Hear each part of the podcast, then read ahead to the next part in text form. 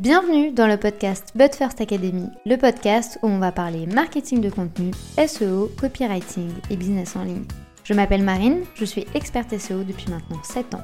Autour d'un café ou d'un thé, peu importe, parlons de stratégie dans une ambiance conviviale et détendue. Bonne écoute J'espère que vous allez bien, je vous souhaite la bienvenue dans ce nouvel épisode de podcast où aujourd'hui on va parler d'une thématique un peu particulière qui est pourquoi les autres ont du succès et pas vous. L'idée ici, bien entendu, c'est pas du tout de vous pointer du doigt ou de vous dire vous ne faites pas ci, vous ne faites pas ça, pas du tout. Euh, surtout que je pense qu'il y a énormément de critères qui vont nous différencier. On n'a pas tous la même base, on n'a pas tous euh, le même background, on n'a pas tous le même projet, on n'a pas tous la même aide ni les mêmes points de départ. Et ça, ce sont des éléments à prendre en compte. Néanmoins, c'est vrai qu'il y a un élément que moi j'ai remarqué que beaucoup de gens font, mais que beaucoup de gens oublient également de faire et j'ai trouvé que c'était assez important aujourd'hui d'en parler. Donc c'est parti. Pour cet épisode, il est important que vous sachiez comment je me suis lancée et surtout que vous sachiez un peu le panorama pour que vous compreniez l'importance et la force de ce que je vais vous présenter par la suite. Quand je me suis lancée à mon compte, j'avais très peur de ne pas avoir de clients. Vous savez, un peu cette peur de sauter dans le vide et de pas trop savoir ce que ça va donner. Euh, surtout que pour avoir une entreprise, c'était pas du tout dans mes plans. Euh, j'avais pas du tout imaginé un jour que le blogging ou la rédaction ou même le SEO pourrait devenir mon fonds de commerce. Moi, vraiment, dans ma tête, c'était, vous savez, un peu le panorama. Petite vie tranquille, vie de salarié. Euh, je travaille pour quelqu'un d'autre, je vais dans des bureaux, j'ai des collègues de travail et puis ma vie allait prendre son cours un peu comme ça. Sauf que pas du tout. du coup, pour vous donner un peu le décor, je rentre dans une aventure qui est l'entrepreneuriat que je ne connais pas. Il y a deux personnes inconnues qui me contactent pour de la rédaction à travers mon site internet, alors que ça faisait bien 4 ans que j'étais en train de rédiger du contenu sur différents sites internet, mais vraiment sur des thématiques que j'adorais et, euh, et, je le faisais par passion, mais jamais de la vie je pensais que ça allait être un jour mon travail.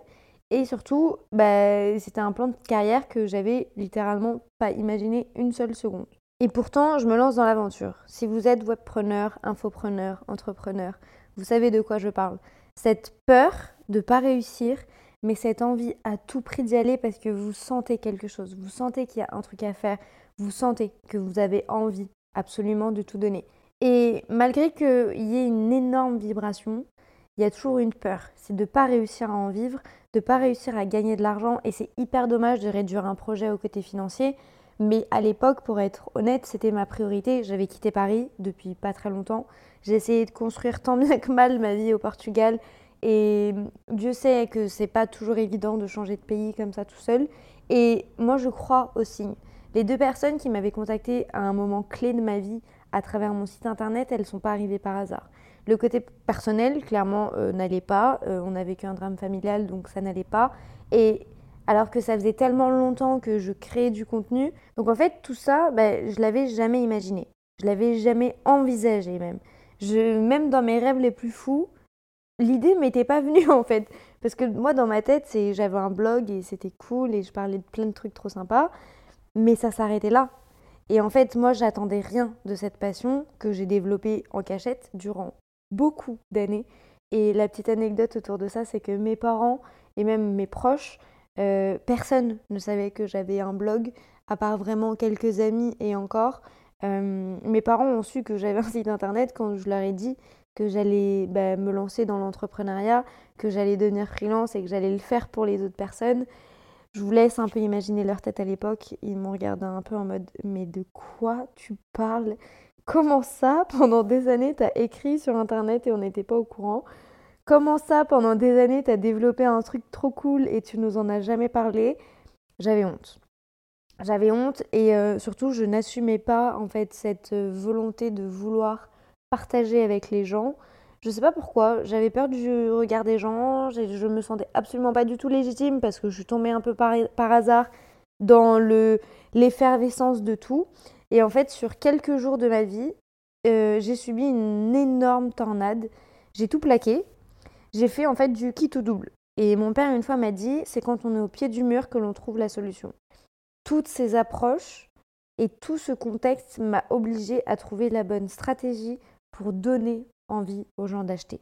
la bonne chose pour que les gens aient envie réellement de travailler avec moi. C'est pour ça qu'en fait, il était important que je vous pose aujourd'hui le panorama pour que vous sachiez que je suis un peu tombée ici par hasard. Enfin, par hasard, il y a quand même beaucoup de travail derrière, mais c'était pas mon plan de carrière, c'était pas mon plan de vie.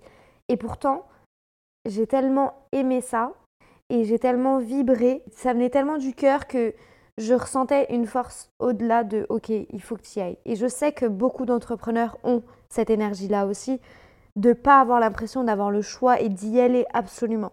Et c'était un peu ben, moi ce qui s'est passé de mon côté. Malgré tout ça, je vous avoue que j'avais quand même très peur. Peur de pas vendre, peur de pas trouver de clients parce que ben, c'était quelque chose que jamais, j'avais jamais fait. Et c'est pourquoi en fait aujourd'hui, j'avais très envie de vous parler d'émotions et de déclencheurs émotionnels qui aident réellement pour vendre et qui donnent envie aux clients de passer à l'action et qui donnent la motivation en fait.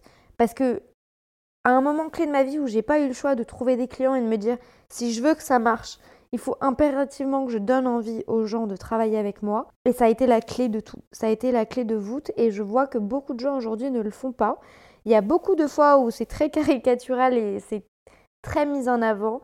Néanmoins, c'est vrai que vous passez probablement à côté de cet élément qui euh, est, à mon sens, essentiel si vous souhaitez donner envie aux gens de travailler avec vous et si vous souhaitez avoir plus de clients. Et cet élément, je ne vais pas réinventer la roue et je vous le dis toujours, pour avoir du succès, il ne faut pas forcément inventer quelque chose. L'élément déclencheur ici, ça va être la rareté.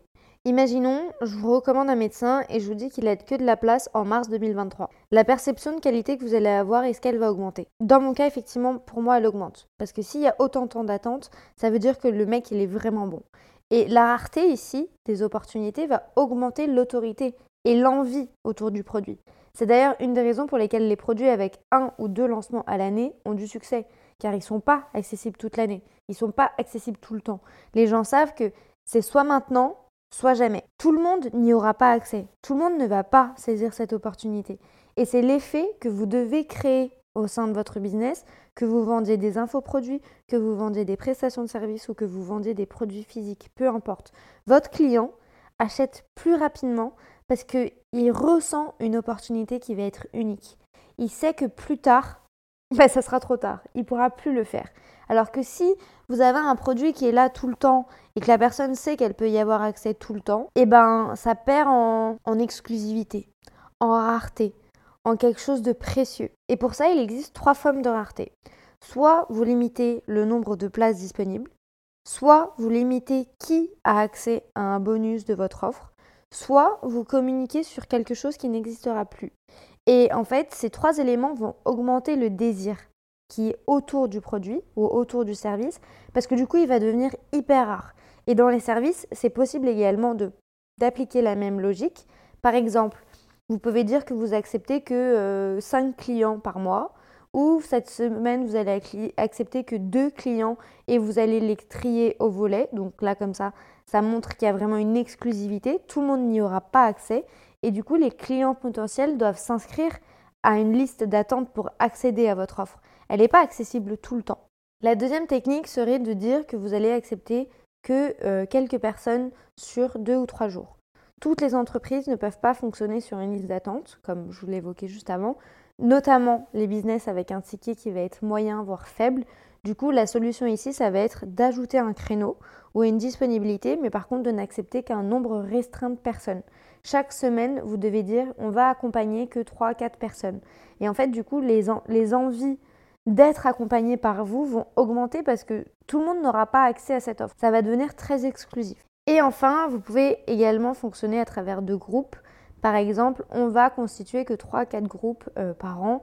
Euh, il y a également des classes de formation qui sont faites, de se dire, bah, dans cette formation, il n'y a que 20 places dans ce groupe-là pour vraiment accompagner au mieux les personnes. Ça donne réellement de la force en fait à votre formation ou à votre infoproduit. Malgré que je sais que quand on crée du coaching euh, et quand on crée des formations, on a envie de donner accès à un maximum de monde. Néanmoins, si vous limitez les places, en fait, les gens vont avoir vraiment ce sentiment d'exclusivité, de faire partie d'un groupe réellement spécial et d'avoir été choisi exprès pour ça. Et le fait en fait d'être choisi juste pour ça, ça donne réellement une place particulière au client qui aujourd'hui a besoin de se sentir unique. Pour illustrer mon propos, j'avais très envie de vous donner les exemples des concerts. Pour vous partager une expérience personnelle, quand Coldplay est passé à Paris en 2022, quand ils ont fait le Stade de France, je voulais impérativement aller les voir parce que je me suis toujours dit, s'il y a un groupe à aller voir au moins une fois dans une vie, c'est Coldplay. Sauf que quand ils sont passés à Paris, moi, euh, je ne pouvais pas être sur place et du coup, impossible d'y aller. Et je souhaitais impérativement qu'ils passent ou au Portugal ou en Espagne. Pour ceux qui ne le savent pas, moi j'habite au Portugal, j'ai quitté Paris il y a bien quelques temps maintenant. Je vois que finalement ils vont aller au Brésil, etc. Mais que leur tournée en Europe va s'arrêter là. Et quelques jours plus tard, ou quelques semaines même, ils annoncent deux dates de concert au Portugal. Après dix ans sans venir par ici, tout le monde les attendait de pied ferme. Sauf que, ils ont débloqué deux dates, dans un stade où le nombre de places était hyper restreint. Tout ça, c'était hyper stratégique pour développer l'envie et l'effervescence autour de cet événement. Et du coup, ils ont déjà de augmenté les prix des places, qui étaient à 150 euros, et il n'y avait que très peu de places. Pour vous donner une idée, les deux dates ont été en sold out en moins de 24 heures. Conséquence, ils ont ajouté deux dates en plus, ils ont pu mettre le prix qu'ils souhaitaient, mais surtout, cela souligne que les clients veulent les produits et ils sont prêts à tout. Et je vais vous dire pourquoi. Généralement, on pense que notre produit est trop cher ou euh, on n'est pas très aligné avec le prix ou les gens vous disent oui, mais tu sais, ton produit est trop cher. Si les gens vous disent ça, ça veut dire que ce n'est pas des bons clients pour vous. Parce que quand on sait que le salaire moyen au Portugal est de 700 euros, et c'est la réalité des choses, bah après, bien entendu, c'est en équilibre avec le, le style de vie et l'économie du pays. Néanmoins, sachez que le salaire moyen au Portugal est de 700 euros. Et en ce moment, c'est vrai qu'on entend tous les jours un discours à rallonge sur la crise, sur les difficultés économiques. Et pourtant, en moins de trois jours, les gars, en moins, même pas deux jours, il me semble, quatre dates de concert à 150 euros la place ont été sold out. Tout ça pour vous dire que, bien entendu, que vous n'avez pas besoin d'être Coldplay pour réussir la même approche. Mais vous devez faire la différence au niveau de votre proposition de valeur, au niveau de votre contenu et au niveau de l'exclusivité de ce que vous souhaitez proposer. Et pour aller encore plus loin dans cette exclusivité, sachez que si la rareté conditionne la quantité, l'urgence conditionne le temps. Et le maître de cette approche, c'est Booking. Vous devez jouer sur la rareté, mais également sur l'urgence. Imaginons, vous allez réserver un, un voyage sur Booking. Avant de procéder au paiement, il y a toujours des messages d'alerte concernant la quantité. Il va y avoir un chronomètre de 5 minutes qui vous met grave la pression. Et même si aujourd'hui c'est une technique et une approche que les gens connaissent, il est important que vous, vous puissiez l'utiliser et la tester auprès de votre cible. Il y a toujours cette peur enfouie qui se dit je vais passer à côté de quelque chose. Et même si vous savez que le chrono y est juste pour mettre un peu de pression autour de la vente, pour donner encore plus envie d'acheter, ça fonctionne quand même. Et cette urgence fonctionne puisqu'elle diminue le nombre d'abandons de, panier et du coup ça permet d'avoir plus de clients et ça va vous permettre d'augmenter votre facturation. Pour que cela fonctionne, vous devez prendre le temps d'étudier et de créer votre offre. C'est ici le seul élément en fait le plus important réellement de votre processus de vente, c'est de savoir pour qui vous allez créer cette offre, pourquoi vous allez créer cette offre et comment vous souhaitez la valoriser, comment vous souhaitez la rendre exclusive? Parce que c'est ça qui va faire la différence. Vous n'avez pas besoin de réinventer la roue, et je le dis plusieurs fois, on n'a pas besoin d'inventer l'eau chaude ou d'inventer l'électricité pour avoir du succès. Aujourd'hui, vous allez forcément avoir des concurrents, vous allez forcément avoir des gens qui vont partager la même chose que vous. Donc, pour être différent et pour vous mettre en avant, vous allez devoir faire preuve de stratégie. Et la stratégie ici, ça va être de faire sentir aux gens qu'ils sont exclusifs, que votre offre, elle est unique. Pour passer à l'action dès maintenant, réfléchissez aux problèmes des gens que vous souhaitez toucher et n'hésitez pas à lire des études et des informations sur la question. Faites une liste des idées pour ajouter de la rareté à votre offre, comment vous allez pouvoir faire pour rendre tout ce que vous allez proposer exclusif? Ajouter de l'urgence également, créer un nom à votre offre et imaginer du contenu qui va être adapté autour de votre promesse. Tous ces éléments, bien entendu, mettent en lumière le copywriting et c'est comme ça que moi je suis tombée dans cette technique d'influence et dans cette technique de persuasion et pour donner réellement envie d'acheter et comment vous mettre en avant. Si vous souhaitez également passer à l'action tout de suite, sachez qu'il y a une roadmap gratuite juste en dessous de cet épisode Vous pouvez également la retrouver dans butfirstacademy.com slash roadmap-bfa. Ce sont six étapes gratuites pour poser les bases pour votre contenu, pour poser les bases pour votre offre et pour réellement découvrir comment séduire votre client idéal. Si cet épisode de podcast vous a plu, n'hésitez pas à le partager, à vous abonner ou à laisser une note, quelle que soit votre plateforme d'écoute. Je vous souhaite une très bonne journée ou une très bonne soirée en fonction du moment où vous écoutez cet épisode. À très vite